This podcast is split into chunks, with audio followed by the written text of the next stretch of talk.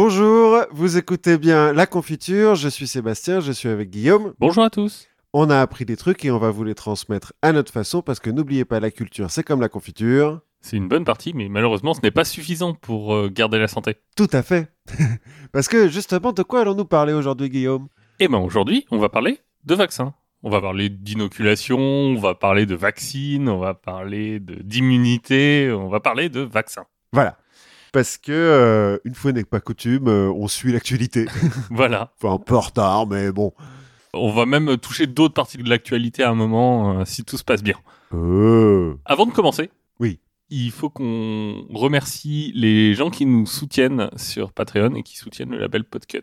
Je pense euh, notamment cette fois-ci à un célèbre inconnu qu'on a déjà remercié parce que il est plutôt actif sur le Discord et il nous donne plein de bonnes idées. Donc euh, merci à lui de nous soutenir et merci euh, tous les autres. Alors, peut-être qu'on protège vraiment son identité, mais c'est son pseudo. hein, sur, Oui. euh, sur Discord d'un célèbre inconnu, c'est pour ça qu'on l'appelle comme ça. hein, il se reconnaîtra. Tous les autres célèbres euh, inconnus euh, peuvent prendre les remerciements pour eux, hein, mais bon, Oui, je veux dire euh, pourquoi pas. Hein. pourquoi pas Finalement, peut-être que Sarkozy nous écoute. Vaccin? Vaccin, parlons vaccin. Donc, euh, oui, aujourd'hui, on est un petit peu citoyen. Et euh, alors, on- comme on dit, spoiler alerte, on va parler vaccin, puis on va parler anti-vaccin. Enfin, tu vas parler anti-vaccin. C'est Bon, ce que tu m'as dit, en on tout va, cas. on va essayer de rétablir quelques vérités. Ouais, Non, l'idée n'est pas de convaincre les gens. Je pense que chacun est assez intelligent. En tout cas, moi, je pense que nos auditeurs sont assez intelligents pour euh, prendre les bonnes décisions eux-mêmes. Mais au moins, on peut vous discuter de, de l'histoire et apprendre des choses. Voilà, on va, on va apprendre des choses.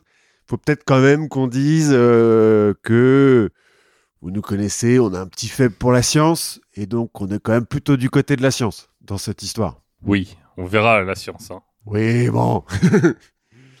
Bref, donc c'est moi qui vais commencer à vous parler de vaccination, mais avant de parler de vaccination, il va falloir parler d'épidémie, parce que euh, on vaccine pas les gens pour rien. Non, c'est vrai. Enfin, Enfin, il paraît. il paraît. Tu nous en diras plus plus tard. Parce que si euh, on essaye de protéger les populations, c'est bien parce que les populations euh, meurent d'autre chose que d'alcoolisme. Ouais, il faut bien mourir de quelque chose. Oui, certes. Mais euh, depuis les débuts de l'humanité, par exemple, la tuberculose, à elle toute seule, a, on estime qu'elle a tué euh, une grosse dizaine de milliards d'humains. D'accord. La tuberculose, tu vois, c'est pas comme ça, ça n'a pas l'air. euh, Bah si. Ben, pyramide de poumons. c'est ça. Pyramide de poumons liquéfiés. Et quand on parle d'épidémie, ben, tout commence au néolithique. Ah, Et ouais, et c'est même pas pour déconner que je dis ça. Parce que, euh, donc au néolithique, euh, révolution agricole, euh, les, les populations humaines euh, se sédentarisent et puis se rassemblent. Et donc on a plus de monde au même endroit, plus de promiscuité, et des animaux qui vivent au contact des humains. Et c'est souvent comme ça qu'une maladie apparaît chez l'être humain. il paraît. Il paraît. Euh, alors, tout bien tout honneur, hein, mais bon, euh, voilà quoi, quand t'élèves des vaches, bah, t'es proche des vaches quoi. Souvent. Parfois, c'est bien. On en parlera peut-être. On va en parler plus tard, parfois c'est pas mal. Et donc, euh, bah, la tuberculose, justement, on estime qu'elle est passée chez l'humain euh, à peu près euh, au début du néolithique. Même si, en soi, la bactérie euh, existe depuis des millions d'années et a vécu euh, d'animaux en animaux. Parce que. elle Cas un cas. Ouais, ouais, ouais. L'important, c'est pas la destination, c'est les amis qu'on se fait sur le chemin. Voilà, c'est ça. Ça fait beaucoup d'amis, la tuberculose. On en reparlera. Bref. Le premier à décrire une vraie euh, épidémie, c'est Thucydide en moins 430 avant Jésus-Christ. Il parle de euh, l'épidémie de fièvre typhoïde qui va ravager Athènes pendant la guerre du Péloponnèse. C'est aussi le premier à décrire l'immunité que semblent posséder les gens qui ont déjà eu la maladie et qui ont survécu d'une façon ou d'une autre. D'accord. A priori, on le savait déjà avant, parce que, bon, en fait, faut pas non plus être un génie, tu vois. on se rend compte qu'un mec qui a déjà eu la fièvre typhoïde, il peut plus la revoir. Du bon sens populaire. Voilà, c'est ça. Euh, tu mets un peu de bicarbonate de soude et puis euh, c'est bon. Mais c'est le premier à le décrire. Bon, ensuite, euh, bon, on va pas faire non plus toute l'histoire des épidémies. hein. On a déjà un petit peu parlé de la, la peste de Justinien, par exemple. Un bon siècle et demi de peste. 30 millions, 50 millions de morts, je sais plus. La peste noire au XIVe siècle, pas mal. Ouais, en gros, la peste, c'est pas cool. Non, la peste, c'est pas top. Bon, après, euh, les autres, hein, la fièvre typhoïde, le choléra, enfin bon, euh, La grippe, même. même la grippe euh, plus tard. Enfin, en fait, avant, on sait pas trop. Parce qu'il y a un certain nombre d'épidémies où on sait pas trop. On juste- appelle ça peste. Ouais, on appelle ça peste, mais on n'est pas bien sûr que ce soit la peste. Il va falloir attendre le XIe siècle et Avicenne pour euh, comprendre et prouver surtout, enfin c'est Avicenne qui va le prouver, que les maladies infectieuses sont contagieuses D'accord. et qu'elles passent bien euh, d'un malade à un autre. C'est aussi lui qui va le premier préconiser la quarantaine pour les gens malades et, Et le théorise- masque. et le masque. Et théoriser les essais cliniques, on va en reparler un petit peu plus tard. Oui. De la théorie à la pratique sur euh, actuelle, euh, il y a quelques étapes. Voilà, voilà. Et puis, au XVIe siècle, en Chine, on invente un nouveau procédé qui consiste à infecter volontairement quelqu'un pour le protéger de la variole, la petite vérole. Donc, on l'infecte volontairement avec le pu des boutons d'un mec qui est déjà malade, mais qui a une forme légère de la maladie. Pour faire simple, on se les met dans le nez. Alors, euh, il y a différentes euh, façons de faire. Euh, on peut effectivement sécher le pu et le sniffer après. On peut basiquement porter les vêtements de la personne malade. Ou euh, quand on va un petit peu plus loin, on perce le bouton, on trempe un bout de bois dedans ou euh, d'aiguille euh, en métal, enfin bon, un truc dedans. Et ensuite, soit on frotte directement ce bout de bois sur la peau de la personne à varioliser, puisque donc ça s'appelle la variolisation, soit on le blesse, enfin on, le- on lui fait une petite coupure, Une incision. ouais. une incision, et puis on fout le bâton dedans. voilà. C'est un peu bourrin. Il y a des chances non négligeables de choper autre chose. On fait pas de king shaming. hein. les gens qui aiment le pu peuvent. Voilà. On sait Très que bien pour vous. Les saints chrétiens, par exemple, aiment beaucoup le oui, pu. c'est ça. Mais voilà, l'idée, c'est donc, ça vient de l'immunisation, hein, qui a été décrite par Thucydide et par Avicenne et par bon, tout- beaucoup de gens à ce moment-là. L'idée, c'est de filer une forme légère de la petite vérole pour que la personne soit ensuite immunisée pour le reste de sa vie. Avec le risque qu'elle chope une vraie vérole, parce qu'en fait, euh, on sait pas trop, quoi. Oui. on sait pas trop ce qui se passe, et effectivement, bon, il y a des gens qui meurent. Bon, euh, puis il y a des gens qui sont défigurés aussi. Bon, Oui. Mais bon. mais bon, ça. Il y a des auteurs chinois qui vont prétendre un peu après le XVIe siècle que euh, la technique remonte en fait au XIe siècle, voire encore plus loin. En Inde, l'administration coloniale anglaise va faire un faux euh, document en sanskrit euh, dont ils disent qu'il date euh, de, des débuts de la médecine euh, ayurvédique pour dire que oui, oui, la variolisation, euh, ça a des millénaires et tout, faites-le. Voltaire va prétendre que les circassiens l'utilisent depuis des temps immémoriaux. Alors les circassiens, le peuple, hein, pas les, les gens du cirque. Qui était déjà bronzé à cause du soleil qu'il y a dans le cirque. Enfin, Alors les circassiens, on en reparlera parce que c'est intéressant, viennent de Russie. D'accord. Donc ils doivent pas être très très bronzés. enfin de Russie du Sud, mais quand même. Tous ces, ces comment dire, légendes qui prétendent que la variolisation euh, date depuis euh, des temps immémoriaux, je pense que ce sont un petit peu plus des, des- des essais de propagande, en fait, pour euh, inciter les gens à faire la variolisation. Alors pas forcément, parce que euh, on pourra en reparler, mais il y a aussi tout un pan de gens euh, pour qui c'est pas très euh, attirant. Ces, ces médecines euh, barbares et, et un peu de bonne femme. Oui, certes. Et puis, C'est un des premiers arguments qu'on aura contre la variolisation. Écoute, tu nous en parles dans, dans quelques instants. Je, je finis un petit peu. La technique de la variolisation, donc, voyage le long des routes de la soie de la Chine jusqu'à l'Empire ottoman. Et en mars 1718, Lady euh, Marie Wortley Montagu, femme de l'ambassadeur anglais à Constantinople, fait varioliser son fils avec succès parce qu'il y a une petite épidémie de petite vérole euh, à Constantinople. Bon, ça arrive, hein, Oui. comme partout euh, à l'époque. Et puis, ça marche, surtout. Son fils est immunisé. Et puis, il meurt pas. Ce qui est C'est mieux. c'est mieux.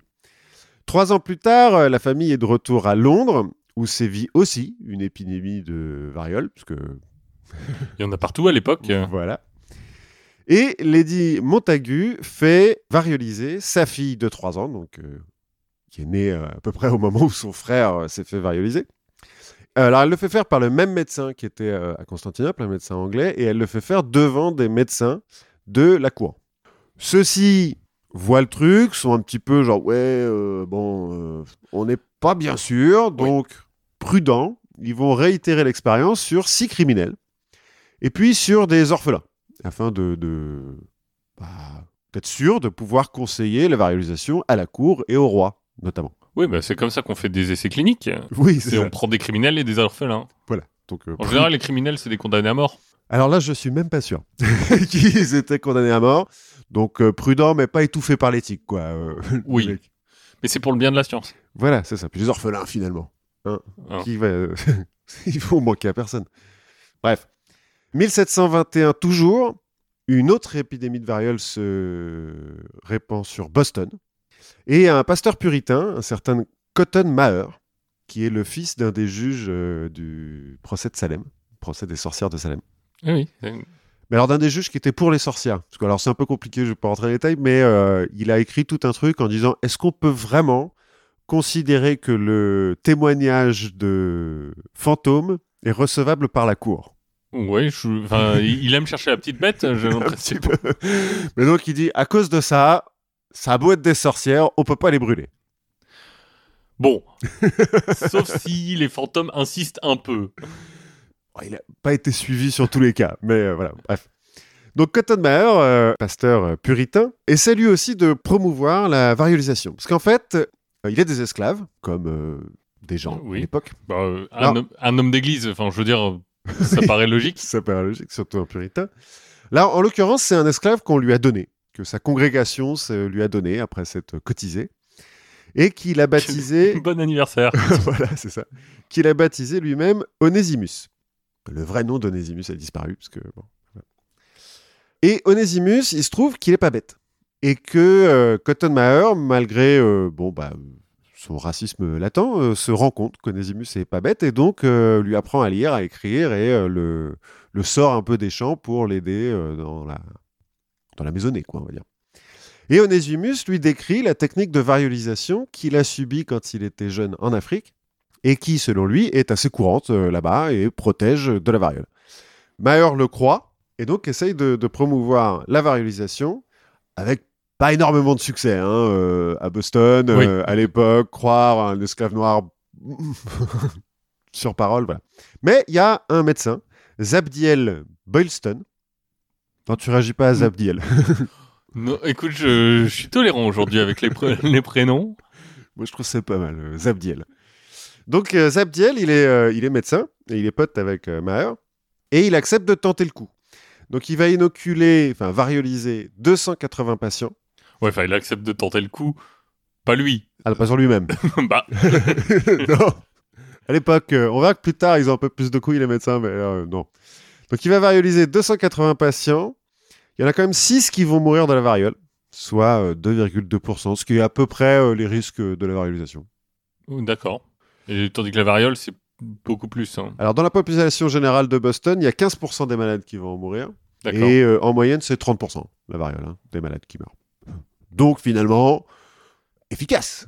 Bah euh, oui, deux- 2,2 pour euh, 30%. Ça réduit les risques. Mais est-ce qu'on peut vraiment, un, croire ces chiffres et deux, se baser sur des statistiques pour des décisions individuelles? On en reparlera. Je, je ne sais pas. En tout cas, à la fin du XVIIIe siècle, la variolisation a gagné l'Europe et des, des dizaines de milliers de personnes en fait sont inoculées, dont Catherine II de Russie, Louis XVI en 1774, juste après la mort de Louis XV, qui est mort de la variole et qui a toujours refusé de se faire euh, varioliser en disant non, non, non, euh, machin, machin. Louis XVI était là, genre ouais, comme pa- grand-papa, euh, non, non, non. Quand grand-papa est mort, elle fait oui, bon, bah alors. euh, Allez. D'accord, et son frangin.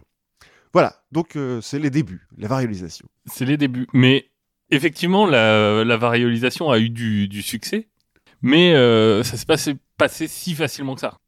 Déjà parce que rien que, on parlait de l'édit de Montaigu, rien qu'en Turquie, si tu veux, l'inoculation, c'est pas quelque chose qui est euh, de l'ordre de la médecine. C'est de l'ordre de la tradition. Les médecins locaux voient ça un peu comme des remèdes de bonne femme à l'époque. C'est genre euh, frotter un caillou euh, sur ses verrues, quoi. Un peu. Alors pourquoi? Parce que la médecine islamique de l'époque, elle est beaucoup plus basée sur de la prévention un peu holistique. Mhm. C'est-à-dire qu'elle est beaucoup basée sur le régime alimentaire. Si tu veux, si tu manges sainement, si tu, enfin, c'est des choses qu'on entend encore aujourd'hui. hein. Si tu manges sainement, si tu prends soin de toi, il va rien t'arriver. C'est comme ça qu'on évite les maladies. Mhm. Aussi parce que il y a quand même une notion qui est la notion de mektoub, qui est la notion de prédestination. Mhm. Et ben, l'inoculation, on force un petit peu le destin. Je sens que c'est un argument qui va revenir souvent. C'est un argument qui va revenir, mais si tu veux, déjà même dans les contrées d'où c'est censé être originaire, euh, enfin quand ça vient en Europe, hein, parce Mhm. que pour les Européens, au départ, ça vient de Turquie. Ben, déjà là-bas, on se dit, euh, ouais, enfin, les médecins là-bas, ils le font pas, quoi. J'y crois pas, donc. euh, Et ouais, et c'est un peu le premier argument qu'on a, c'est vraiment, c'est un remède de bonne femme. Bah, ça vient d'une femme. En plus. Le médecin de Saint, par exemple, va qualifier Lady Montaigu de mère dénaturée. On va beaucoup se moquer des docteurs femelles. ah, Bon, bref, pour l'intelligentsia médicale, au départ, le... bah, c'est assez clair. Une femme, bah, ça peut pas vraiment être euh, autre chose que quelqu'un qui pense euh, sous forme de pensée magique et de tradition. oui. Et nous, on fait de la science. voilà. Et la misogynie, c'est une science. Exactement. Et le- pire, c'est que c'est même pas un remède de bonne femme, c'est un remède de bonne femme de pas de chez nous. ouais, en plus, de bonnes femmes de couleur. Ben voilà, ça vient de contrées lointaines, faut bien dire barbares. Mhm. Euh, on en a parlé, même si je crois qu'il y a une tradition d'inoculation au Pays de Galles C'est possible. que le médecin Bury va qualifier de nation superstitieuse. Bah, c'est les Gallois, quoi. on a encore le droit de les tuer à l'arbalète euh, quand ils envahissent l'Angleterre. Donc, euh, Et, et même après, vu de France, bah ça vient pas de chez nous, ça vient d'Angleterre. donc ça aide, faut Ça dire aide que ça aide pas. Et le même Bury dira que bah, c'est aussi très populaire aux Pays-Bas. Mhm. Pays-Bas qui donnent asile à toutes les sectes. Ah bah oui, on en a beaucoup parlé. On en a parlé. Ou à Genève, capitale de la plus pernicieuse des hérésies. C'est laquelle euh, la plus pernicieuse des hérésies? Bah, c'est les luthériens, je crois, ou les calvinistes. Ah ouais, ah oui, oui, ouais. Bref. J'ai cru que c'était la banque et la finance. Non, Est-ce- pas à l'époque en tout cas. Est-ce qu'on peut vraiment faire confiance à tous ces machins d'étrangers? Et comme euh, dira aussi euh, Eke, qui était médecin à Port-Royal, Mhm. il dira mais en plus, ok, ils font ce qu'ils veulent là-bas chez eux, mais c'est pas parce que ça marche en Angleterre, en Turquie ou en Chine que ça marchera chez nous. Parce que le, le corps français est différent? Non, c'est à cause de la théorie des climats. Je t'en prie, explique-nous un petit Euh, peu. Alors, la- je suis pas rentré complètement dans le. Je suis pas rentré complètement dans la théorie des climats, mais le le- l'idée c'est de dire que bah, les facteurs extérieurs sont partie prenante de ce qui déclenche la maladie et de comment ton corps répond. Mhm. Donc, euh, quand t'es en Bretagne et qu'il fait beau tout le temps, tu vas pas réagir de la même façon que si t'es sur la côte d'Azur où il pleut un peu plus. Oui, bien sûr. Donc, faire venir des trucs d'Angleterre, enfin, je veux dire, c'est aberrant. Ouais. Parce que le problème, c'est qu'à l'époque, si tu veux, le système immunitaire, c'est un peu comme euh, une mini-jupe, je dirais. c'est attirant, mais bon, on connaît pas l'essentiel. Donc, On connaît pas grand-chose même. donc, on va reprocher au un peu aux médecins de faire ça parce que ça a l'air de marcher, Mhm. de fustiger un peu leur pragmatisme en disant mais ça marche, mais vous y comprenez rien, vous savez pas pourquoi ça marche, euh, qu'est-ce que vous nous racontez On va associer par exemple ça au saigné. Qui pour le coup, euh... dans le genre remède de grand-mère qui marche pas. Ben euh, ouais, mais au moins, les saignées, maintenant, on a développé une véritable science. On sait l'adapter au sexe, au tempérament et au climat. enfin, maintenant, à l'époque, tu veux dire. Oui, euh, à l'époque où on parle, les gens disent, mais au moins, la saignée, euh, les mecs, ils ont fait du vrai boulot, quoi. Ils- Ils ont fait du double aveugle. euh, C'est ça, ils ont de- il y a une vraie théorie qui commence à se mettre derrière. Là, on a aussi sur le plan scientifique quelques dissertations aussi sur la différence entre la variole artificielle et la variole naturelle. Tu vois, parce que on se dit, est-ce que la variole que t'attrapes euh, artificiellement, c'est vraiment la même que la naturellement? Est-ce que ça te prévient vraiment de la maladie? Et tu vas aussi avoir euh, d'autres problèmes d'ordre scientifique, comme euh, est-ce que l'incision que tu fais pour te varioliser va euh, déstabiliser tes humeurs, par exemple? Et c'est grave. Je veux dire, regarde Lady Montaigu, par exemple, en termes Voilà. d'humeur. Euh, bon, Bon, ça c'est le, le plan un peu euh, scientifique, mais euh, très vite, en fait, bah, comme la science, personne n'en sait rien, Mhm. en l'occurrence, la critique va plutôt se placer sur le plan euh, moral. Donc on va voir ça comme euh, finalement une sorte de pratique un peu libertine. Ah ouais. Ouais, bah déjà parce que le régime qui est associé à l'inoculation, une fois que tu te fais inoculer, bah, il faut que tu fasses un peu gaffe euh, parce que tu es un peu contagieux. D'ailleurs, ça peut poser des problèmes. hein. On Mhm. peut, euh, une fois qu'on est contagieux, bah, on peut quand même transmettre la maladie à d'autres gens. Parce que euh, en pratique, on tombe malade. hein, quand Oui, Après ça. une variolisation, on chope la variole. On chope la variole. Et donc, il y a des gens qui disent, mais euh, on n'est pas en train de, de, juste des épidémies là de provoquer des épidémies. Mais surtout, bah, il faut faire gaffe à ce qu'on mange, machin, euh, se tenir en quarantaine. Et donc, ce que ça implique, c'est que ça te fait sauter le carême ou la messe. Hein? Quand t'es inoculé, les femmes mettent plus de corset pour pouvoir aérer la plaie. Ah bah oui.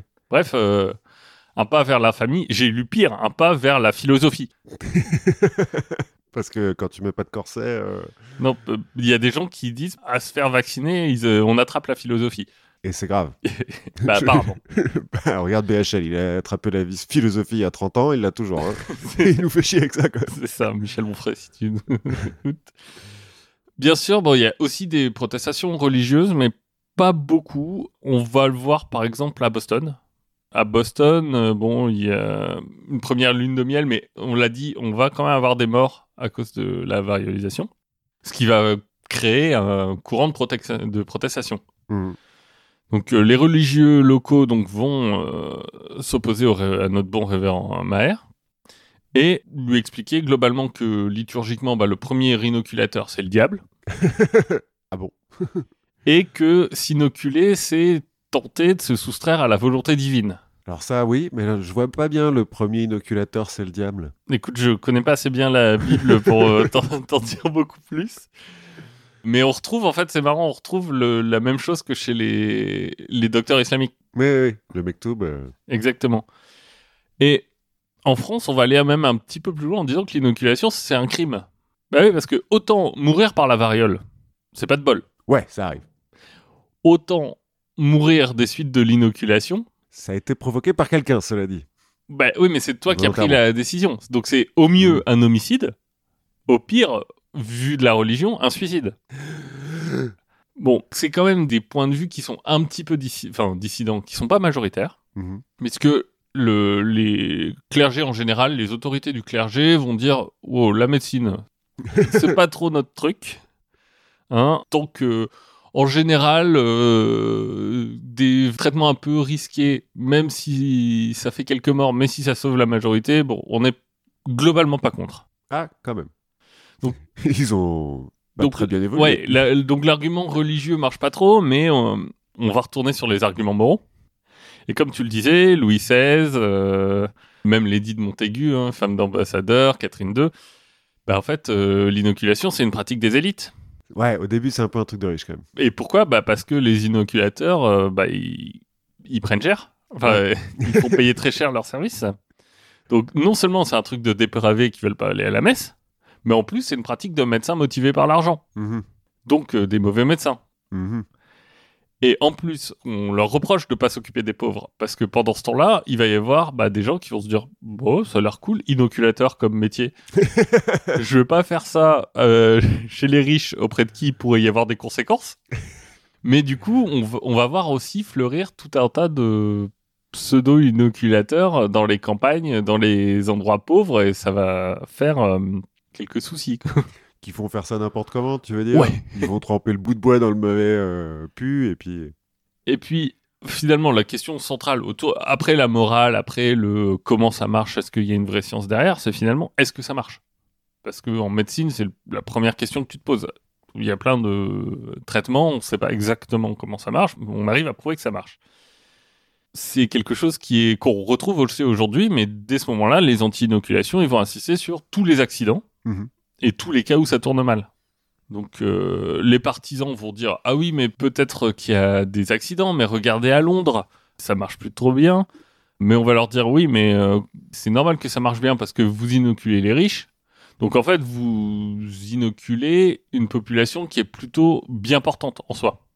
Enfin qui peut se nourrir euh, qui se tue pas à la tâche qui est pas empilée dans, dans des espaces clos. Donc bon vos stats. Ouais, est-ce qu'elles veulent vraiment dire quelque chose? Donc il y a une vraie, une vraie- un vrai questionnement qui est pas complètement délirant non plus. Oui, cela dit, c'est un petit peu euh, corrélation n'est pas euh, causation. Voilà, cause et corrélation, on en reparlera, c'est compliqué à, à démêler. Et bon, on se pose des questions sur la, la justesse des stats, parfois on, on les invente, hein, Oui.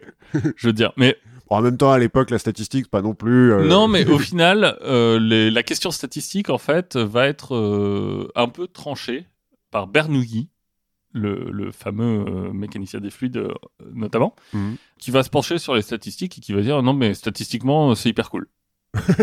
Donc euh, voilà. Donc voilà. La réponse, elle va devenir, d'un point de vue philosophique, là encore, c'est D'Alembert qui va répondre à Bernoulli. Et pourtant, D'Alembert, il est partisan de l'inoculation. hein. Mm. Mais du coup, il va euh, mettre un beau but contre son camp. hein, puisqu'il va donner un peu aux, aux anti-inoculations des arguments qu'on retrouve encore aujourd'hui. Et il va dire, OK, certes, statistiquement, c'est bénéfique. Mais au niveau de l'individu, bah, t'en es pas sûr.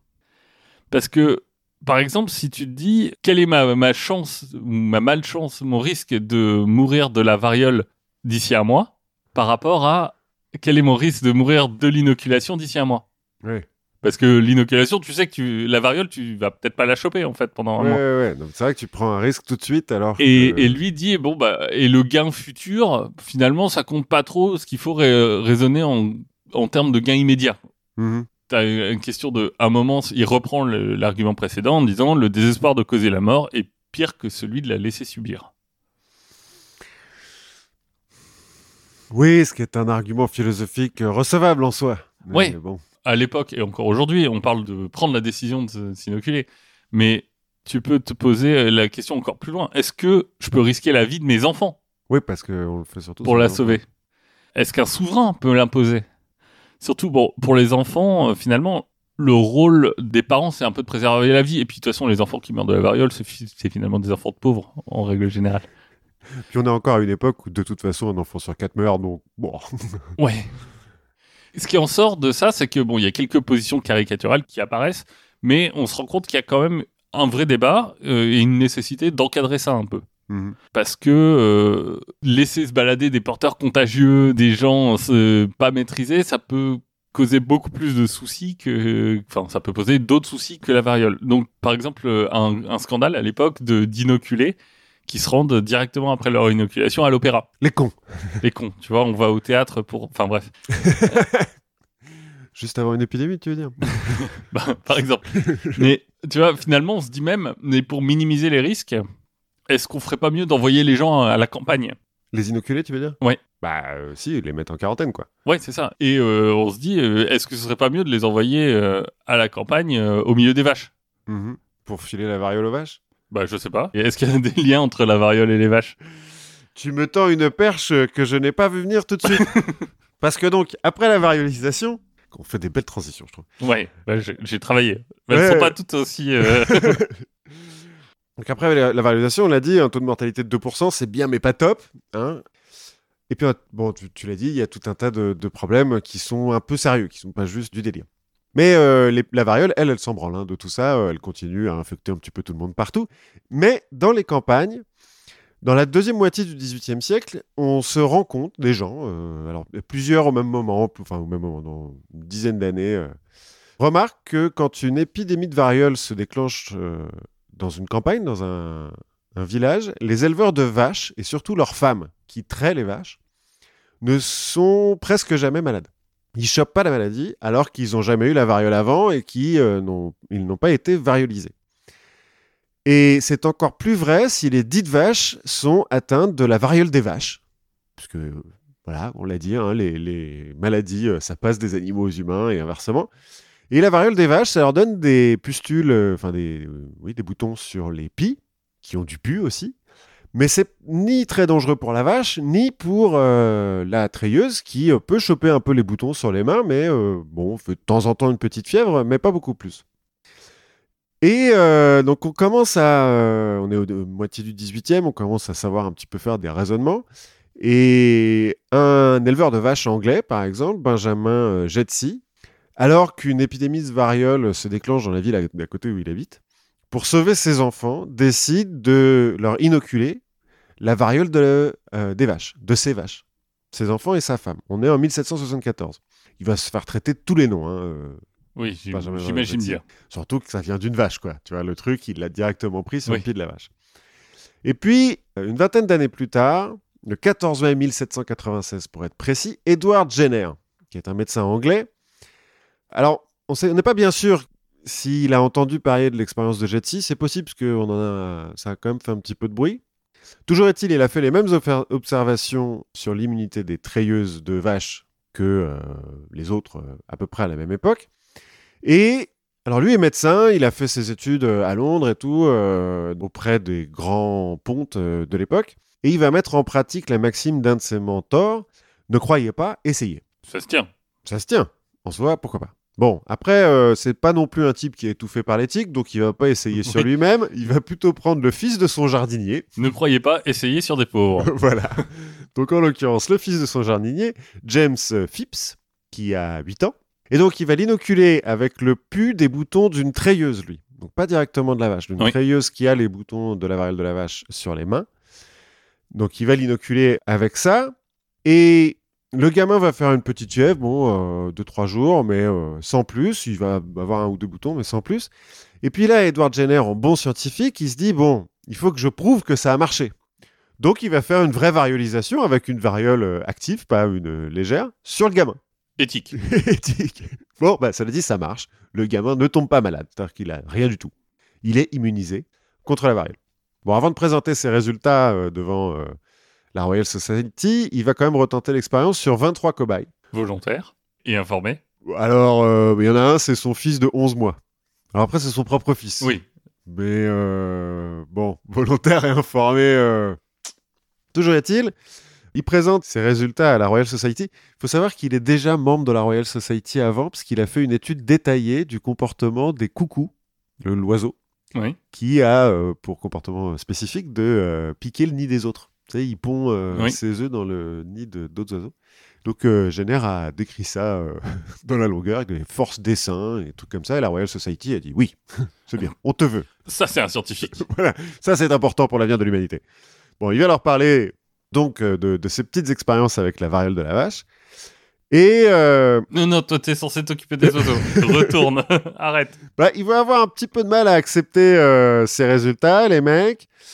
Alors, la Royal Society va avoir du mal à accepter ses résultats, mais en revanche, la nouvelle se répand très vite, comme une traînée de poudre. Et euh, en, en deux ans, toute l'Europe parle de la vaccine, puisque la variole de la vache, ça s'appelle la vaccine, et donc de la vaccination, qui est la nouvelle variolisation. Ah oui, vaccin, ça vient de vache. Bah oui, parce que euh, vaca en, latin. euh, bon. Donc, dès 1803, donc tu vois, il a fait la première expérience en 1796. Il présente ses résultats devant la Royal Society en 1798, je crois.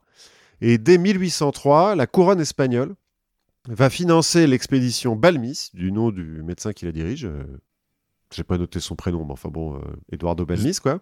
Zebdiel. Zabdiel Balmis, pour mener une campagne de vaccination dans toutes les colonies espagnoles qui sont un petit peu vara- ravagées par euh, la variole. Là aussi, librement consenti et informé. Alors non, parce que c'est un vrai scientifique, Balmis, et euh, c'est pas une, euh, une expédition militaire, c'est vraiment une expédition scientifique. Alors, librement euh, consenti, informé. Le problème, c'est d'emmener la vaccine, donc la maladie, jusqu'en Amérique du Sud, hein, parce que donc les colonies espagnoles à l'époque, c'est l'Amérique du Sud. Au début, on se dit, bon, bah, on va emmener une vache malade. Sauf que la vache malade, euh, sur deux mois de voyage, elle, en fait, elle a des chances de guérir.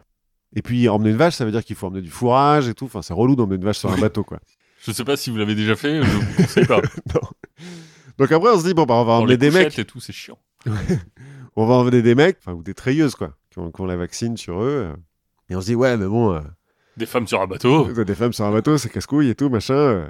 Donc là, Balmis, bah, il trouve la solution pour faire des économies et euh, pouvoir emporter euh, la vaccine. Il va prendre un groupe d'orphelins ou d'enfants de pauvres qu'il va acheter aux familles pauvres en question. Donc il a tout un groupe euh, de ces enfants euh, vaccinifères, il va les appeler ça comme ça. Quand il embarque au début, il y en a un ou deux qui ont la vaccine. Et puis, euh, on sait que la vaccine chez un enfant, ça reste pendant 5 jours, on va dire. Et donc, tous les 5 jours, Il les frotte. il va frotter l'enfant malade sur un qui n'a pas encore été malade. Et comme ça, ils vont garder euh, la vaccine active jusqu'à arriver en Amérique du Sud. Donc ils en ont un, un bon groupe hein, de gamins. Et quand ils arrivent en Amérique du Sud, à chaque étape, ils demandent aux mecs du coin euh, ramenez-nous les orphelins. Et ils refont cette histoire de on se transmet euh, la, la vaccine d'orphelin en orphelin, ou d'enfant en enfant en tout cas, jusqu'à ce que tout le bled euh, soit vac- vacciné. Mais ils expliquent hein, ce qu'ils font. C'est-à-dire qu'ils forcent pas les gens en disant vas-y, frotte-toi contre mon, fils, tu vas voir, c'est formidable. Ils expliquent tout et tout, et ça se répand très vite parce que les gens sont convaincus en fait.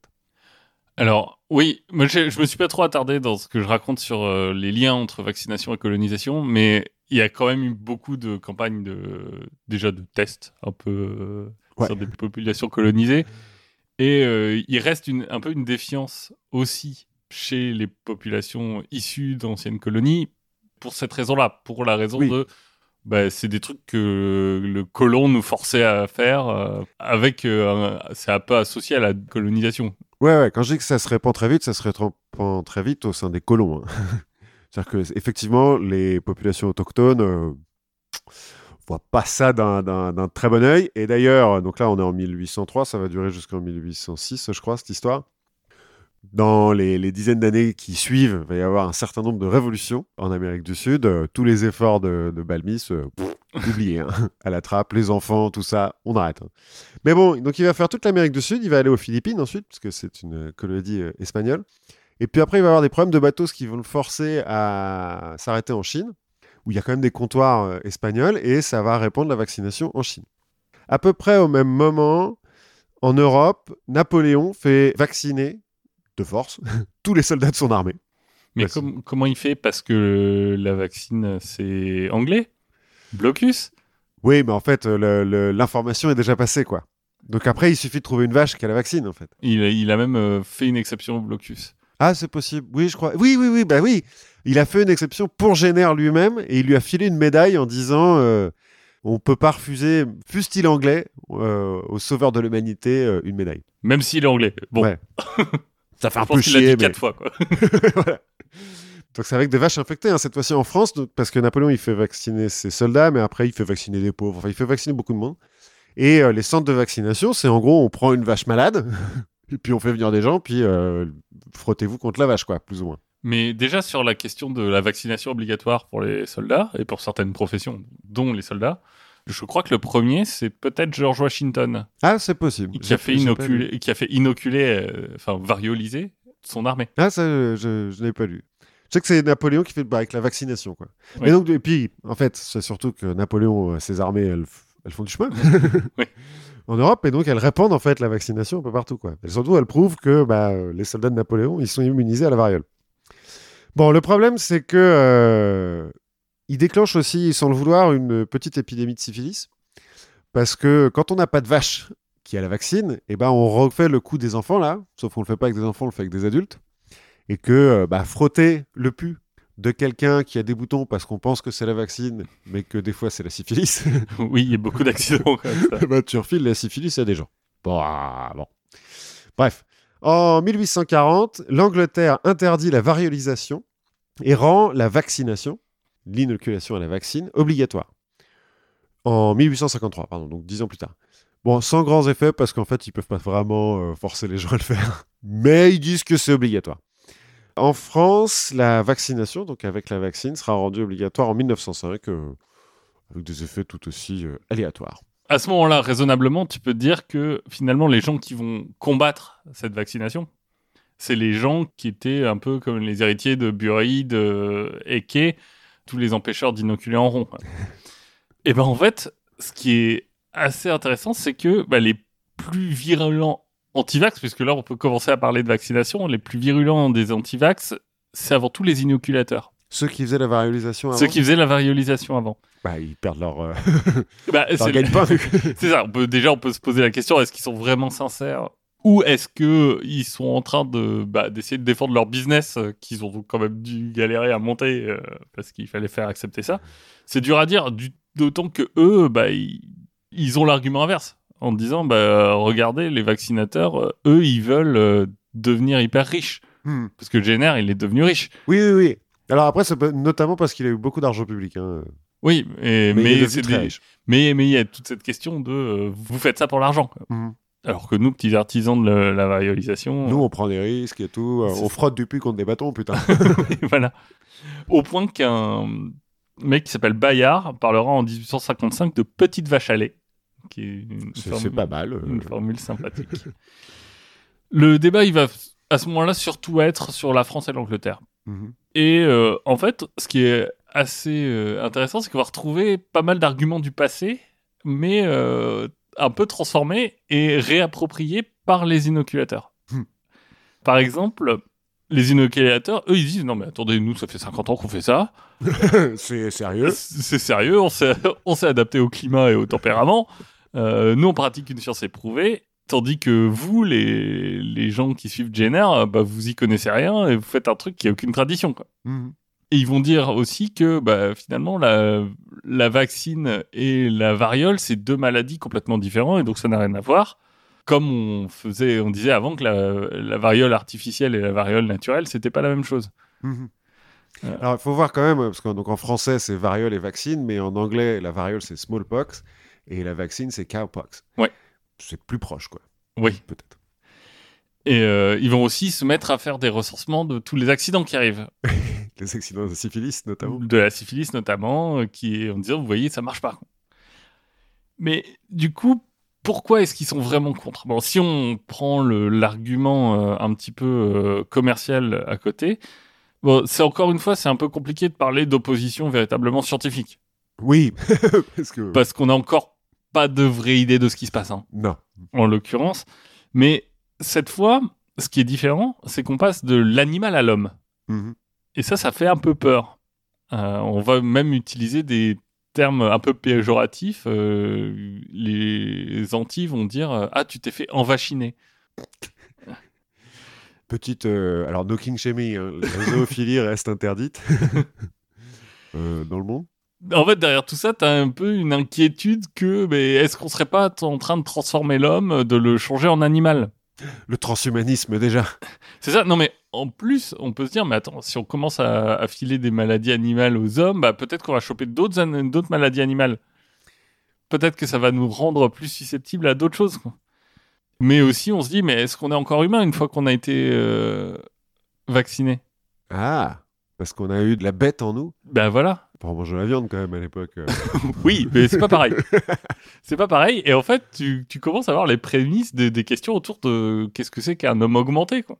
Mais ouais, non, mais quand je disais transhumanisme, Voilà, et ça, ça choque une partie des gens. quoi. je comprends. En plus, t'as une partie des gens qui, finalement, trouvent que la variole, c'est pas si mal. Je veux dire, les... ceux qui ont un king sur le bouton. Bah, pas que. Parce que Bayard, lui, par exemple, euh, donc un des anti-vaccines, va euh, comparer, par exemple, la variole au sacrifice d'enfants qu'on faisait avant pour garantir l'avenir. Oui. C'est-à-dire que là, pour lui, la variole, c'est un peu une des choses qui garantit la force de l'espèce humaine. ah Est-ce qu'il serait pas. euh, Il y a un peu d'eugénisme là- voilà. là-dessous. J'allais dire malthusien, mais bon. oui, bah, c'est aussi l'époque où ce genre de pensée commence à, à vraiment euh, monter. Finalement, l'inoculation, ça s'oppose pas vraiment à la variole.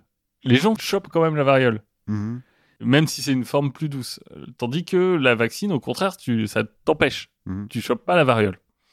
Et donc on se dit, mais euh, est-ce que euh, le- les, les choses qui causent la variole vont pas trouver un autre chemin? Alors on commence à théoriser des, des varioles internes contre des varioles externes en disant non mais... Alors, cela dit, c'est parce qu'à l'époque, on n'a aucune idée de ce que c'est qu'un Bah oui. germe et que, en dehors de la punition divine, euh, on imagine que les maladies, euh, genre, viennent d'elles-mêmes.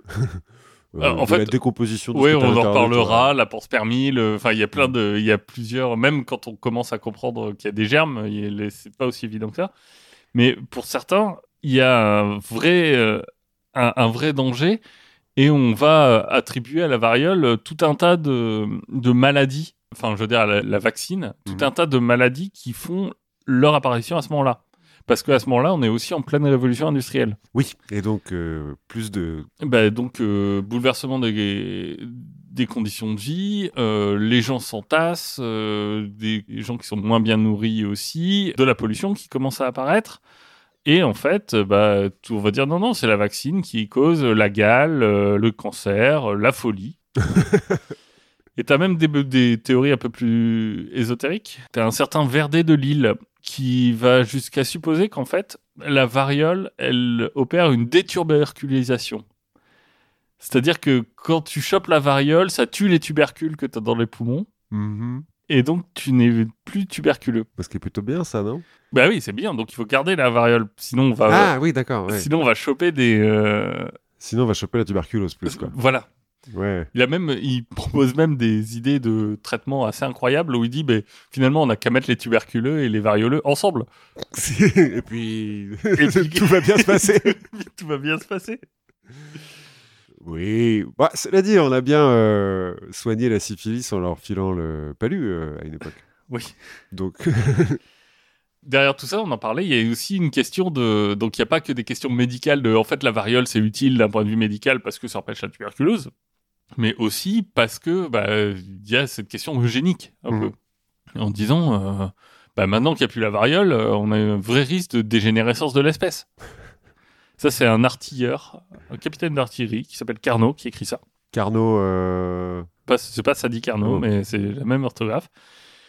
Il dit bah, bientôt, moi, je suis sûr que je vais voir des hommes qui seront incapables de tenir un fusil. Hein, toutes ces générations futures, euh, toute Oui, la nouvelle sont- génération qui sait rien faire. qui sont féminisés euh, par la société. Exactement. Même Verdet de Lille euh, va voir lui arriver une génération chétive à l'esprit pauvre. Mhm. Bien sûr. En plus, tu te dis, bah, le vaccin, il a sauvé 4 millions d'enfants qui sont donc ces enfants chétifs. Mhm. C'est autant de bouches à nourrir pour des gens qui sont pas complètement productifs. On revient sur Malthus. On revient sur Malthus.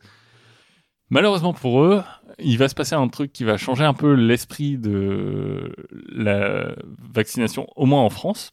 C'est 1970. 1970 1870, Oui. pardon. Donc euh, la guerre de 70 Mhm. va un peu leur donner tort, puisque elle va s'accompagner d'une grave épidémie de variole. Euh, Souvent, hein, pendant les guerres, il y a des grosses épidémies. Souvent. 1870 et 1871, grave épidémie de variole. Il faut savoir qu'à Paris, en 71, la variole tue deux fois plus que la commune. Oui, non, mais de manière générale, les maladies tuent beaucoup plus que les guerres, euh, les massacres et tout. Hein. euh. Et là, par rapport aux Allemands, c'est là qu'on se retrouve. euh, on peut mesurer notre retard. Parce que si tu veux, sur 600 000 hommes pendant la guerre de 70, on va avoir 175 000 cas de variole Mhm. pour 23 500 blessés et morts. Enfin, de gens complètement hors combat. quoi. En revanche, côté allemand, à peu près le même nombre de troupes, 459 morts. Expérience à grande échelle pendant les guerres, on va en reparler un petit peu plus tard.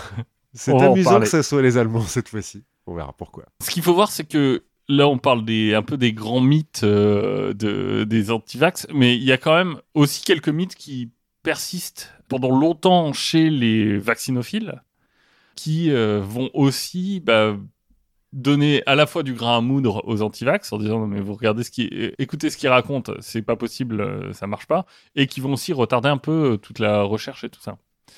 Notamment il y a deux mythes qui existent à, l'époque celle de la permanence et celle de l'immiscibilité. Donc en gros la première c'est que euh, bah, quand on voit apparaître des épidémies de variole en 1823 à New York ou 1825 à Londres alors qu'on a fait une grande campagne de vaccination on va se dire ah non mais c'est parce que c'est une varioloïde. C'est pas une vraie variole. C'est alors les médecins se trompent. Ils confondent beaucoup les deux, mais en vrai c'est pas pareil.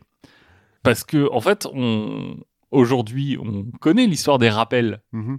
mais à l'époque euh, non. Les antivax disent Eh, quand même ça, ça marche pas votre truc. euh. Enfin oui ça marchait pendant 10 ans, mais maintenant euh, on a à nouveau des épidémies de variole. Et de l'autre côté, bah, l'immiscibilité, c'est de se dire du sang, de la lymphe ou du pu contaminé par la variole ne peut pas contenir autre chose, ne peut pas contenir une autre maladie. Ouais. Et bah, c'est comme ça qu'on va aussi euh, dire non, non, mais c'est pas à cause de la vaccination qu'ils ont chopé la syphilis. Ah oui. C'est pas possible parce qu'il y avait déjà la variole, il peut pas y avoir les deux. Oui, voilà. On peut pas avoir deux maladies en même temps, voyons. Voilà. Donc ça va poser quelques soucis euh, un peu rhétoriques et de, et, de- et de contradictions en disant mais si ça marche, mais, mais en fait, comme on sait pas qu'il faut faire des rappels, bah, on a des épidémies qui reviennent et les anti-vaccins euh, bah, vont se jeter dessus, bien hein, sûr. comme la vérole sur le bac clergé. et aussi, on est dans une période qu'on aime beaucoup dans la confiture, le 19e. voilà, voilà. à ce moment-là, bah, on voit l'avènement de tout un tas de euh, médecines alternatives, Oui. hein, comme euh, l'anthroposophie, dont on parlera un peu plus tard, ou l'homéopathie. Exact. C'est vrai que ça date de là. Mais par exemple, au départ, tu te dis, l'homéopathie, finalement, il devrait être plutôt content. Bah ouais, Parce parce, que, que- c'est un peu le même principe. C'est un, un peu un principe de similitude. Mhm. Ça devrait te rendre malade, mais en fait, non, ça soigne parce que c'est mort ou c'est dilué ou c'est pas tout à fait la même chose. Mais en fait, le problème, c'est qu'à ce moment-là, euh, chez les homéopathes, euh, la science, science, euh, la science officielle, la science qui marche, on n'aime pas ça. Tu dis à ce moment-là. Bah, c'est les débuts. Donc, en fait, c'est quelque chose qui va être inscrit un peu dans, dans les gènes de le- du mouvement homéopathique euh, et qui va se propager. On notera aussi l'hostilité d'un autre mouvement qui est en train d'émerger, qui est le mouvement végétarien. Ah, De- parce qu'ils veulent pas se mettre du pu de vache euh, sur eux? Exactement. Qui va considérer que toute nourriture animale est mauvaise pour l'homme, donc aussi le pu de vache. C'est des, Ah oui, c'est des véganes un peu hardcore, c'est des gens qui s'appellent Newman, Teb, qui parlent de ça. Et un peu après la guerre de 70, là, on va commencer à trouver les vrais mouvements d'ampleur anti-vaccination, principalement aux Amériques et en Angleterre, parce que c'est à ce moment-là aussi qu'on va avoir, je crois que c'est 73, la, la grande loi euh, anglaise euh, qui force la vaccination. Alors moi j'ai 53 sur la première, Ça, ou mais peut-être qui marche pas très bien. et Ils en refont d'autres après. Ouais. Et si tu veux, c'est aux Amériques et en Angleterre, moi j'ai deux exemples qui marchent assez bien. On a d'abord le Brésil. Parce que, ils ont peut-être un peu des problèmes avec. euh, ouais, au Brésil, il y a une série d'épidémies de variole à Rio. Et donc, euh, le gouvernement va donner carte blanche au médecin Osvaldo Cruz, Mhm. qui euh, a déjà fait euh, des grandes euh, réformes urbaines. Enfin, en tout cas, il y a des grandes réformes urbaines qui sont en train d'être faites par le maire de Rio, euh, notamment en, en faisant des groupes de tueurs de moustiques, des brigades euh, qui sont chargées de tuer les moustiques et de gérer la population des rats. Mais ils ont un peu carte blanche, c'est-à-dire qu'ils peuvent rentrer chez les gens pour tuer des moustiques et des rats. Ça doit être bizarre. Quand même, le, le soir, quand t'as euh, 15 mecs qui arrivent avec des tapettes à là, genre, attends, Bougez pas où sont vos moustiques? Ouais, mais les gens, euh, enfin, sont un peu, euh, enfin, la vie privée, tout ça. euh. Ouais, je peux comprendre. Et la même façon, quand il va rendre la vaccination contre la variole obligatoire, bah, il va le faire avec des brigades sanitaires qui peuvent rentrer chez les gens pour les vacciner de force. Voilà. c'est. Oui. Bon, ça passe pas complètement, complètement très bien. T'es peut-être pas très fin psychologue. Donc le 5 novembre 1904 se crée la Ligue contre la vaccination obligatoire. Mhm. Et le mouvement dégénère le 10 novembre donc 1904 en émeute urbaine. On a les élèves de l'école militaire qui se mutinent. Enfin bref, six jours de combat quand même. On va avoir 30 morts, euh, 110 blessés, on va avoir des centaines de déportés. Genre, Ça la, va. La révolto do vaccine, euh, révolta da vaccina, je, je crois. que En Angleterre, c'est plutôt à Leicester que ça se passe, où on, on va pas accueillir la vaccination non plus à bras ouverts. Le 25 mars 1885, on a 100 000 personnes qui défilent à Leicester contre la vaccination qui est rendue obligatoire euh, suite euh, à l'épidémie de 71. 100 000 personnes à Leicester, euh, c'est Ouais, c'est beaucoup, parce que j'allais dire, Leicester, c'est pas non plus une mégapole en, Non. Angleterre. Non, et puis euh, là, on est en 1885, hein, donc euh, bon. on va y faire défiler, par exemple, des faux prisonniers. Tu vois, des enfants non vaccinés, des faux médecins aussi qui vont monter sur des vaches. Enfin, tu vois, tout Faut le- leur mettre des étoiles jaunes aussi. euh. c'est un peu ça. On va pendre une effigie de Jenner. Euh, qui est mort depuis longtemps hein, à l'époque, mais. la routine, quoi. Ouais. Euh, une, une manif. Une manif, bon, prendre des, mecs, des, des poupées en manif, voilà, ça. euh, La couverture vaccinale, chez les enfants de la ville, à ce moment-là, elle est à 2%. Autant dire que très vite, une nouvelle épidémie arrive. Bien sûr. Et là, bah, la ville va continuer à ne pas rendre la vaccination obligatoire. Et au contraire, elle va indemniser les gens pour qu'ils se confinent. Ok. de façon forcée. Uh-huh. Donc on dit t'es obligé de te confiner, mais on t'indemnise. Et n'oubliez pas qu'à l'époque, il n'y a pas Netflix. Donc le confinement, c'est beaucoup plus relou. Et qu'on sait pas lire. Voilà, en plus. Donc en fait, ça coûte hyper cher. C'est au niveau des libertés individuelles, certes, c'est pas de la vaccination obligatoire, mais bon, Ouais, c'est pas fou. c'est pas fou non plus, hein, le confinement obligatoire. euh, Mais au final, ça fonctionne. Ah, l'épidémie s'arrête? L'épidémie s'arrête. Bah parce, parce, que, le en confinement, c'est euh, efficace. oui. le confinement c'est efficace. Finalement, euh, si le confinement c'est efficace, est-ce qu'on a vraiment besoin des vaches? Je ne sais pas. Est-ce qu'on peut pas faire autrement? Eh bah Parce que oui, à bout d'un moment, ça fait son chemin quand même, cette histoire. Et puis, euh, on va essayer de trouver autre chose. Donc, euh, un petit peu au petit bonheur la chance, hein, parce qu'au début, euh, c'est pas, on l'a vu, hein, c'est pas très scientifique toute cette histoire. Il y a notamment un, un médecin français qui va tenter d'inventer un protocole de syphilisation sur le modèle de la variolisation et donc provoquer une épidémie de syphilis. parce que bah, ça marche pas. Pas de bol, tant Pas pis.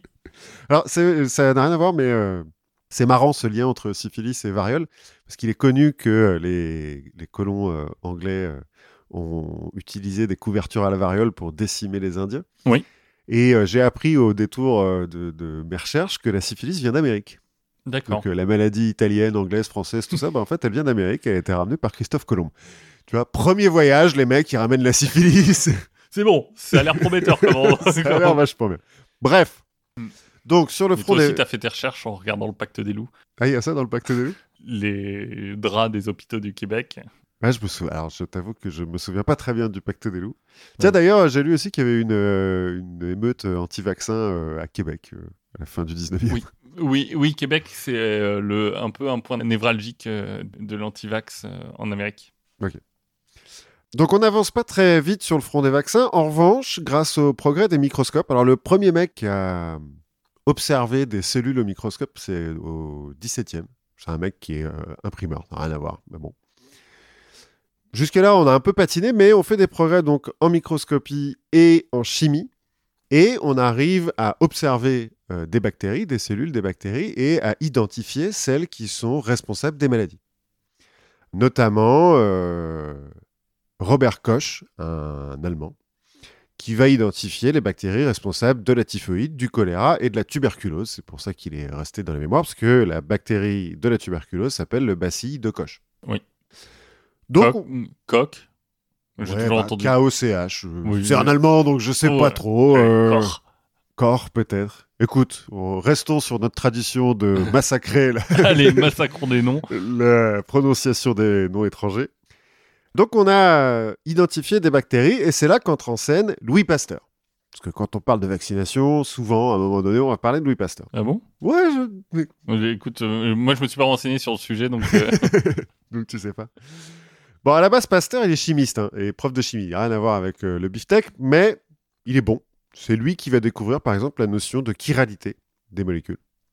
Donc le fait que les molécules peuvent être, euh, avoir deux orientations différentes. si vous voulez en savoir plus, il y a un épisode de la réponse D qui est consacré à la chiralité.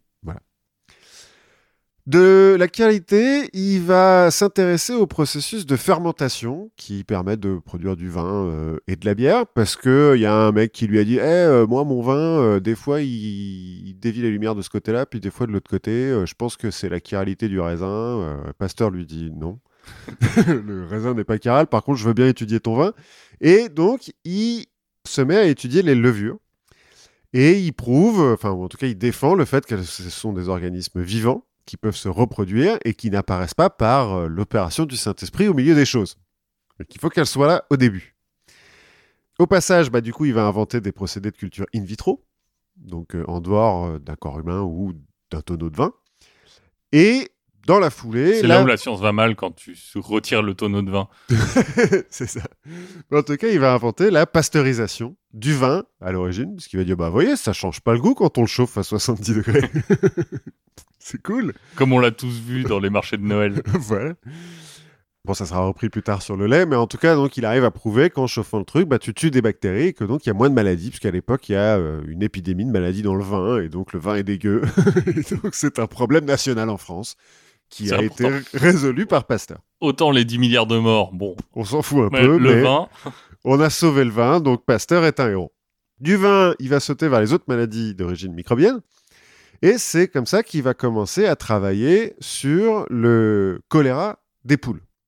Parce qu'en fait, l'origine microbienne des maladies, à l'époque, c'est encore en débat. C'est-à-dire qu'on n'est pas bien sûr que ça soit vraiment Oui. les microbes qui... Les microbes, c'est un mot qui a été inventé à l'époque, c'est tout ce qui est petit et qu'on voit que sur un microscope. quoi. Mais on n'est pas bien sûr que ça soit vraiment les microbes qui transmettent les maladies. Il y a toujours les partisans de euh, la punition divine, hein, bien sûr. Mhm. Et puis, euh, il y a des gens qui disent non, mais c'est pas le microbe, c'est la toxine. Et puis, le microbe, en fait, euh, il apparaît de lui-même dans le corps parce qu'on est pourri de l'intérieur. Bon, enfin. Oui, c'est ça, c'est que t'as as des gens qui disent que le, le microbe, en fait, c'est une résultante de la maladie et pas une, une cause de la maladie. T'as- J'ai noté, euh, t'as des gens qui sont d'abord, euh, je sais pas si tu parles des panspermistes. Non, pas trop. Je me suis pas étendu euh, sur le côté euh, de l'origine microbienne des maladies. Bah, écoute, on en reparlera un peu après quand on parlera des, des camps euh, scientifiques antipasteuriens. Oh Bon, toujours est-il, lui, il veut défendre l'origine microbienne des maladies et donc il s'intéresse au choléra des poules parce que bah, les poules, on en a plein et inoculer une maladie à une poule, bon, ça ne peut pas suer grand monde, quoi. Le problème, donc il essaye de mettre en culture les bactéries qui sont responsables du choléra des poules, sauf que il se rend compte vite qu'elles perdent de leur virulence, en fait, c'est-à-dire qu'au bout d'un moment, bah, elles provoquent plus la maladie. Et donc, pour que ces cultures continuent à procurer la maladie, bah, les réinjecte dans des poules saines toutes les euh, X temps, toutes les semaines ou bon, un truc comme ça. Et à chaque fois, la poule bah, développe le choléra des poules, meurt du choléra des poules, et lui récupère euh, la bactérie. euh, bon. Et puis, la légende veut que euh, lui ou un de ses assistants ait oublié une de ses cultures euh, au fond d'un- d'une armoire pendant trois mois. Et que trois mois plus tard, alors, selon les Ça versions... donne le Covid-19. Selon les versions, euh, c'est l'assistant qui, pour pas se faire choper, a quand même réinjecté la culture dans une poule. Ou euh, Pasteur lui-même qui a dit bon bah maintenant qu'on a ça, essayons, on va bien voir ce que ça donne. Toujours est-il, ils injectent sa culture dans une poule qui ne développe aucun symptôme de la maladie du choléra des poules. Donc, bah, bah, ils réutilisent la poule un peu plus tard quand il faut euh, bah, préserver ou faire une expérience sur le choléra des poules, parce que bon, des poules on en a beaucoup, mais on va pas les gâcher non plus. Et quand on lui injecte euh, le choléra des poules, cette poule est immunisée. Enfin, ce lot de poules, parce qu'il n'y en a pas qu'une seule. Et euh, là, Eureka. Bon, ça c'est un petit peu la légende en pratique. euh, Quand on, les gens qui ont un peu étudié les cahiers de laboratoire de Pasteur, euh, c'était un peu prévu quand même cette Oui. histoire. Mais on aime bien la sérendipité euh, dans la légende de. Ouais, c'est plus simple de dire que c'est un coup de chance que plutôt un mec qui a réfléchi. Oui, voilà. Et puis qui a quand même testé des trucs sans vraiment savoir ce qu'il faisait. hein. Oui. Parce qu'on aurait pu aussi lui dire, mais attendez, vous avez laissé une culture de choléra euh, comme ça au milieu de votre labo pendant trois mois sans le dire à personne. oui, non, mais c'est le choléra des poules. Ouais, bon, euh, euh, il y avait pas beaucoup de poules qui passaient dans le labo de toute façon, et puis elles, on leur demandait de mettre des gants. euh. Voilà, bon, bref. euh. Toujours est-il, Mais ça, on lui reprochera à Pasteur. oui, je me doute qu'on va leur reprocher beaucoup de choses. Toujours est-il, Pasteur et son équipe viennent d'inventer le premier vaccin artificiel, puisqu'ils ont vacciné une poule contre le choléra des poules. Trois ans plus tard, en 1881, il va récidiver avec le charbon des moutons, qui est provoqué par la bactérie de l'anthrax, et qui est une maladie qui euh, fait des ravages dans les, les troupeaux de moutons à l'époque euh, en France. Et un peu comme le vin, quand on peut Par troupeau de moutons, tu entends les animaux ou Oui, tu, oui, oui, tu entends les gens qui suivent bêtement euh, ce qu'on leur dit à la télé? Non, non, non. Les, les vrais animaux avec lesquels on fait de la laine et du fromage de mouton. On fait du fromage de mouton?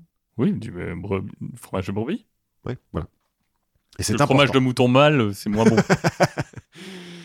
Donc il recommence avec euh, plus ou moins le même protocole. hein. Il fait des cultures euh, d'anthrax. Euh, alors, l'anthrax, comme ça, ça fait peur et tout. Il y a différents types d'anthrax. Le charbon des moutons, ça peut se transmettre à l'homme, mais c'est pas aussi dangereux que l'anthrax avec lequel on a attaqué George Bush. En toujours est-il, il arrive à atténuer cette bactérie responsable du charbon. Lui va dire, euh, c'est grâce à l'action de l'oxygène, euh, parce que euh, on s'est rendu compte quand même hein, qu'il y a des, que l'oxygène a des effets, lui, sur, sur les bactéries. sur les bactéries et sur leur développement, notamment au moment de la fermentation de la bière et du vin. Donc lui dit non, non, c'est l'action de l'oxygène, c'est pareil que euh, avec euh, mon choléra des poules et tout, euh, c'est l'oxygène. En fait, dans ses cahiers de laboratoire, parce qu'il y a un de ses assistants qui a dit ouais, ça marche pas, hein, Louis, quand même, l'oxygène là. Moi, j'ai trouvé un truc. Si on met du bichromate de potassium dans la culture, après la bactérie, elle a quand même une sale gueule. Je pense que ça marche mieux. Pasteur va Quand dire je crache dans le. dans le truc, ça marche mieux, donc on va faire comme ça. Bon, en fait, il fait un peu les deux. Et donc, il prétend qu'il il vaccine quelques moutons comme ça dans son laboratoire et il prétend qu'il a trouvé un nouveau vaccin. Les gens euh, n'y croient pas forcément et un vétérinaire lui lance un défi en disant bah, prouvez euh, que vous avez effectivement euh, réussi à immuniser les moutons, essayons sur un troupeau de moutons. Et donc, ils se retrouvent tous à Pouilly-le-Fort, dans le qui est resté célèbre pour, pour ça, pour, l'expérience de Pouilly-le-Fort. Et pour le vin, non? Oui, ah, je m'y connais pas trop. en vin. C'est en région parisienne, hein. c'est pas non plus une région hyper viticole, mais bon.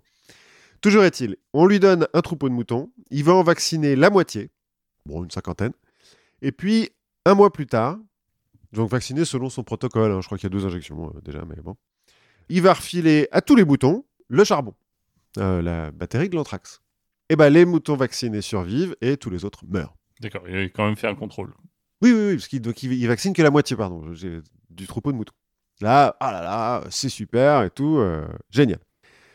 En 1883, il va faire la même chose avec le rouget des porcs, qui est une mal- maladie, euh, bon, euh, voilà. Cette fois-ci, cela dit, petit progrès, pour atténuer la maladie, il va l'injecter dans des lapins. Parce qu'il s'est rendu compte que autant les porcs, ils meurent du rouget, autant les lapins s'en foutent.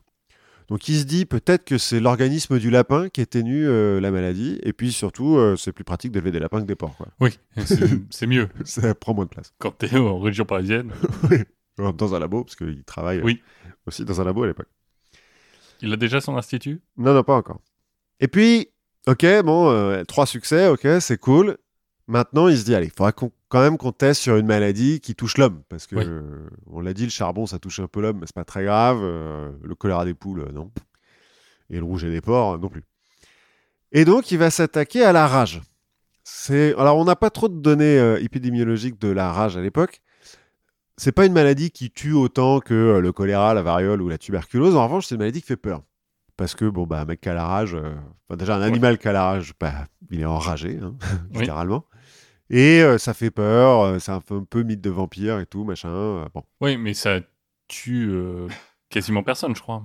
Ah bah, une fois que tu as chopé la rage, t'es quand même plus ou moins condamné. À l'époque, Oui. en tout cas, t'es condamné. une fois que t'as chopé la, la rage, t'es condamné, mais en vrai, le nombre de gens qui chopent la rage, Mais en- bah, on sait pas, mais il y en a pas énormément, notamment parce que c'est transmissible par la morsure. Et que, bon, autant les chiens enragés on, peuvent mordre plusieurs personnes avant qu'on les abatte, autant un homme enragé, euh, bon, c'est pas des zombies non plus, les mecs, quoi. tu vois. Mais ouais, il y a peut-être un petit peu de ça qui fait que, bon. Toujours est-il, il s'attaque à la rage, aussi parce qu'elle touche les animaux. C'est une des rares maladies qui est vraiment partagée par tout le monde, enfin, par les animaux et les, et les humains. et les humains, euh, c'est la même maladie. Et il se dit que ça va être plus simple quand même pour expérimenter de le faire sur des animaux que sur des humains. Au début. Après, euh, on trouvera des orphelins. Parce qu'on verra que c'est pas l'éthique euh, qui l'étouffe non plus, euh, Louis Pasteur, mais il est pas con, donc il se dit que ce serait bien s'il se faisait pas lyncher avant d'avoir fini. Bon, à la différence des maladies précédentes, ça l'a dit, la rage c'est causé par un virus et pas par une bactérie, et donc il peut pas l'observer. Euh, Oui, les virus, c'est ce plus virus. petit C'est plus petit. que les bactéries, donc on les voit pas au microscope à l'é- à l'époque. Donc il peut pas en faire de culture. Enfin, il sait pas en fait si ces cultures marchent. Donc pour euh, garder euh, son virus, euh, avoir une cette culture de, de- de virus de la rage, bah, il va être obligé de le passer d'organisme en organisme, un petit peu comme on passait la vaccine d'enfant en enfant à l'époque. Il commence avec des chiens, puis ils se rendent vite compte que les chiens enragés, c'est casse-couille, c'est un petit peu dur à contrôler et que ça prend de la place.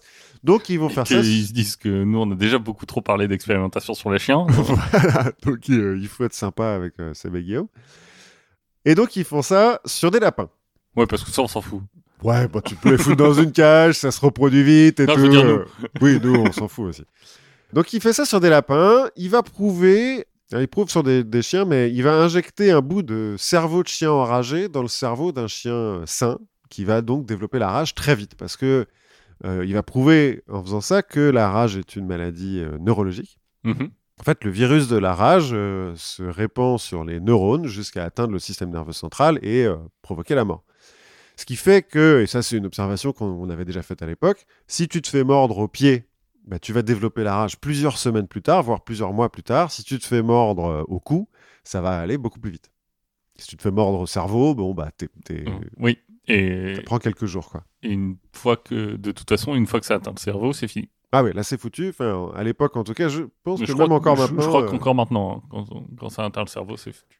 Ouais, t'es forcé d'être mort. Donc il arrive à prouver ça et il se dit bon, je vais essayer d'atténuer ce microbe euh, de la rage, ce virus de la rage, dans le système nerveux central des lapins que j'élève et à qui je file la rage de génération en génération. Et donc pour l'atténuer, il va prendre leur euh, moelle épinière et il va les faire sécher. il va dire bon, ma moelle épinière de 8 semaines d'âge, elle est forcément plus atténuée que ma moelle épinière de 4 semaines d'âge. Et il fait des tests sur des lapins euh, et il trouve qu'effectivement, au bout de X temps de séchage, la moelle épinière ne donne plus la rage au lapin, mais que euh, euh, X euh, divisé par 2 temps, elle donne euh, la rage. Et il va faire des premiers tests concluants de- d'immunisation de chiens en 1884 en leur faisant des injections de moelle épinière séchée de lapin. D'accord. Il commence par celle qui est la plus atténuée et puis il remonte comme ça jusqu'à filer au chien euh, la rage directement et le chien n'a pas la rage. Ok, cool. Ça marche sur les chiens, il publie, euh, le- la- l'information se répand un petit peu euh, en France. Et un an plus tard, une mère va forcer un petit peu la porte du labo de Pasteur avec son fils de 9 ans, Joseph Meister, qui s'est fait mordre 14 fois par un chien enragé en Alsace. Oui, 14 fois. Bon, du coup, Autant dire qu'il y a un soupçon. Il y a, il y a un petit soupçon. Problème, on le verra plus tard. Le chien a été tué tout de suite. Parce qu'il a aussi mordu un, un adulte. Et euh, on l'a pas particulièrement conservé. On l'a un peu autopsié, mais on l'a pas vraiment conservé. On a dit oui, bon, il doit avoir la rage quand même. Ouais, 14 fois. voilà. Donc, le petit Joseph est condamné à choper la rage. Et sa mère, qui veut le sauver, parce que c'est une bonne mère, va supplier Pasteur de tester son nouveau vaccin sur son fils. Au début, Pasteur va refuser, notamment parce qu'il n'est pas médecin. Et Il dit, droit, euh, euh, alors, j'ai pas le droit. hein enfin, alors, je sais pas si Ouais, et puis moi, légalement. les- euh, Et puis moi, les, les hommes, je m'en fous. moi, ce qui compte, c'est les lapins. Non, mais il a un petit peu peur de dire, voilà, attends, euh, si ça tourne mal, euh, voilà. Et la mère le convainc en lui disant, de toute façon, il est condamné à mort, puisqu'il s'est fait choper, il a chopé la rage. Donc, testez, puis vous, Oui. verrez bien, quoi. Pasteur se laisse convaincre, et donc, avec un médecin, ils vont faire 13 injections de moelle rabique séchée à Joseph Meister, comme avec les chiens, hein, de moins en moins Mm. euh, atténués. Bon, il ne présente pas d'effets secondaires euh, sur le moment. Mais donc, je l'ai dit, le chien été tué, on n'est pas vraiment sûr qu'il avait la rage.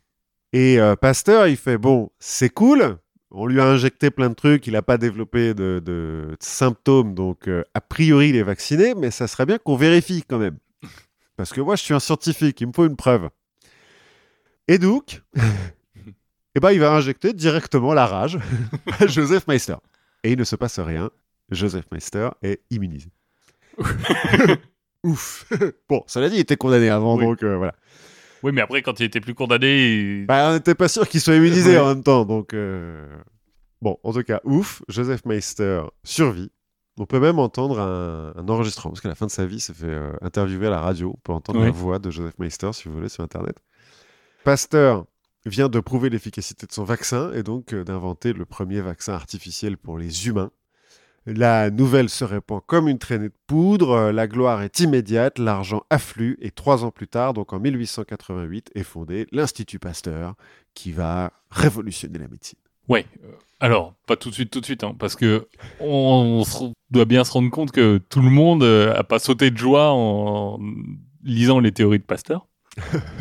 Surtout qu'il avait l'air d'être un petit peu relou. Euh, Mais en fait, il y a plusieurs courants de, de- d'anti-pastoriens. T'as D'abord, les panspermistes. Les panspermistes, pour eux, ok, les microbes, c'est pas cool. mhm. Mais ils croient pas à la spécificité des microbes. C'est-à-dire qu'ils croient pas que tu as le bacille de coque ou euh, un bacille, euh, un- une bactérie spécifique à la rage. Ou... Non, pour eux, ce qui compte, c'est la quantité de microbes. Il y a un moment, si tu as trop de microbes dans ton corps, tu tombes malade. Et, En, en soi, euh, et le remède contre ça, c'est l'hygiène. Puisqu'on est aussi dans, dans- à un moment où le, on prend un vrai tournant hygiéniste. Bon, on en avait parlé pour la masturbation, mais il n'y a pas que ça. Il y a un vrai courant hygiéniste et les gens se disent c'est comme ça qu'on va éradiquer les maladies. Le fait est que contre Ça le aide. choléra, par exemple, ça être pas mal. Bon, ça aide. J'écoutais encore euh, quelqu'un qui disait que le, le mec qui a tenté de convaincre les chirurgiens qu'il fallait se laver les mains avant de- avant d'opérer, il a fini fou. ouais. oui, à force euh, que personne n'écoute. que personne n'écoute. Mais du coup, si tu prends cette théorie, en fait, le, la vaccination de Pasteur, c'est un non-sens. Tu prends des microbes, tu rajoutes des microbes à l'organisme. Donc, tu, en fait, euh, tu risques plus de le faire euh, tomber malade. Mais ouais, tu prends des risques. T'en as d'autres qui croient que finalement les microbes c'est pas très dangereux. Par exemple, t'as un chef de clinique qui s'appelle Hubert Boens qui dit que, alors là je vais le citer, que les microbes sont des résidus de fermentation de vibrations lumineuses, caloriques ou électriques. Voilà. Bref, rien de très très dangereux. quoi. Non. Finalement, c'est un peu de lumière qui est, qui est cristallisée. Bon, Ça arrive. En gros, pour lui, euh, ou pour un autre antipastorien qui s'appelle Béchamp, les cellules produisent naturellement des microbes. Mhm. par des procédés de fermentation et euh, qui parfois fonctionnent mal, ces procédés, et qui créent des infections diverses. D'accord. Et qu'en fait, les microbes, c'est pas eux, la source, c'est plutôt une conséquence de la maladie. Mhm. En fait, on retourne un peu vers la théorie des humeurs. hein. Parce qu'on on retourne dans euh, le- il y a de la fermentation euh, qui se passe pas très bien. euh. Parce que euh, tu t'es levé du pied gauche, la lune, tout ça. Ouais, voilà. Et à l'extrême, t'as même des gens qui, au même au moment de Pasteur, affirment que la variole c'est dans la tête. Écoute, encore aujourd'hui, il y a Ah, des mecs les- qui disent que... les microbes n'existent pas, que tout est d'ordre psychologique. Mhm. T'as un docteur Boucher, par exemple, qui écrit en 1910 euh, su- dans un traité sur la peste, en toutes lettres, les microbes n'existent pas. Bien, bien, bien. Et c'est juste une manifestation du, du terrain humain. En fait, pour eux, tout est une histoire de prédisposition, finalement. Est-ce que t'es Mhm. pré- c'est une sorte de version un peu scientifique du destin. quoi. Ouais. Est-ce que tu as un corps qui te prédispose à tomber malade ou pas? Autre euh, petit problème, donc euh, Pasteur euh, va avoir son institut Mhm. au plein milieu de Paris, hein, où il va cultiver ses virus. Et ça va se répandre, euh, finalement, tu vas avoir des ersatz de l'Institut Pa- Pasteur ou des copies euh, un peu dans tous les grands pays et un peu partout en Europe. Et puis même des, des antennes de l'Institut Pasteur. euh, Aussi. partout. Et euh, là, il y a des gens qui commencent à dire, enfin, on est vraiment en train de mettre- faire des cultures microbiales au centre des villes. C'est peut-être un peu dangereux, les gars, quand même. C'est- Même à l'Académie de médecine de française, Mhm. On va prendre peur de la rage de laboratoire. Oui, j'ai lu des trucs sur la rage de laboratoire. Parce qu'il y, a, euh, y a eu un accident de vaccination à un moment, euh, quelqu'un qui a déclaré la rage. Et euh, on se dit, euh, bah, en fait, la rage de laboratoire, euh, c'est beaucoup plus dangereux que la rage naturelle. D'autant plus qu'en fait, la rage naturelle, il n'y a pas grand monde qui l'a. Et puis c'est dans la tête. Et puis c'est dans la tête. littéralement, mais. Tu vois, le docteur Boucher, toujours lui, va s'alarmer sur les bactéries qui seraient en incubation et qui sont prêts à être modifiées pour tout un, faire tout un tas d'armes bactériologiques. Ouais, il était visionnaire, lui. Ouais, bon, c'est le même mec qui disait que les microbes n'existaient pas. Écoute, il a. Il, a... il, il tergiverse un peu. Mais bon. il y a que les cons qui changent pas d'avis, tu vois. Parmi les détracteurs de Pasteur, autre mouvement qui s'oppose à lui, les anti-vivisectionnistes. Donc les gens qui s'opposent à l'expérimentation animale Le fait est qu'il doit y avoir beaucoup de lapins Qui- qui sont passés. et qui considèrent Pasteur comme euh, un des pires exterminateurs euh, du moment. Si tu veux, une euh, des plus acharnées s'appelle Marie Huot, Mhm. qui est féministe aussi, amie des bêtes donc, et qui va euh, perturber les commémorations, et qui va même tenter de jeter un sort à Pasteur. Bon, il se trouve que moi, ce que j'ai lu, c'est qu'elle l'attend euh, hyper longtemps sous la pluie devant son institut, euh, machin, et qu'elle finit par renoncer au bout de quelques heures. Elle prend froid, elle mourra des conséquences de ça. Elle chope la pneumonie et C'est puis ça. voilà. Bref, on va avoir une sorte de coalition un peu bizarre entre d'un côté des anti-vivisectionnistes, mais aussi des militants qui vont dénoncer la cupidité des vaccinateurs, hein, toujours dans la même euh, lignée, des- et les subventions qu'on leur accorde, parce que Oui, le fait que- est que on met beaucoup d'argent dans la vaccination. Et euh, des gens qui sont aussi opposés aux vues de Pasteur qui a l'air euh, d'être pas très woke. Pasteur? Ouais, C'est possible. Bon, c'est un homme de son époque, quoi. voilà, exactement.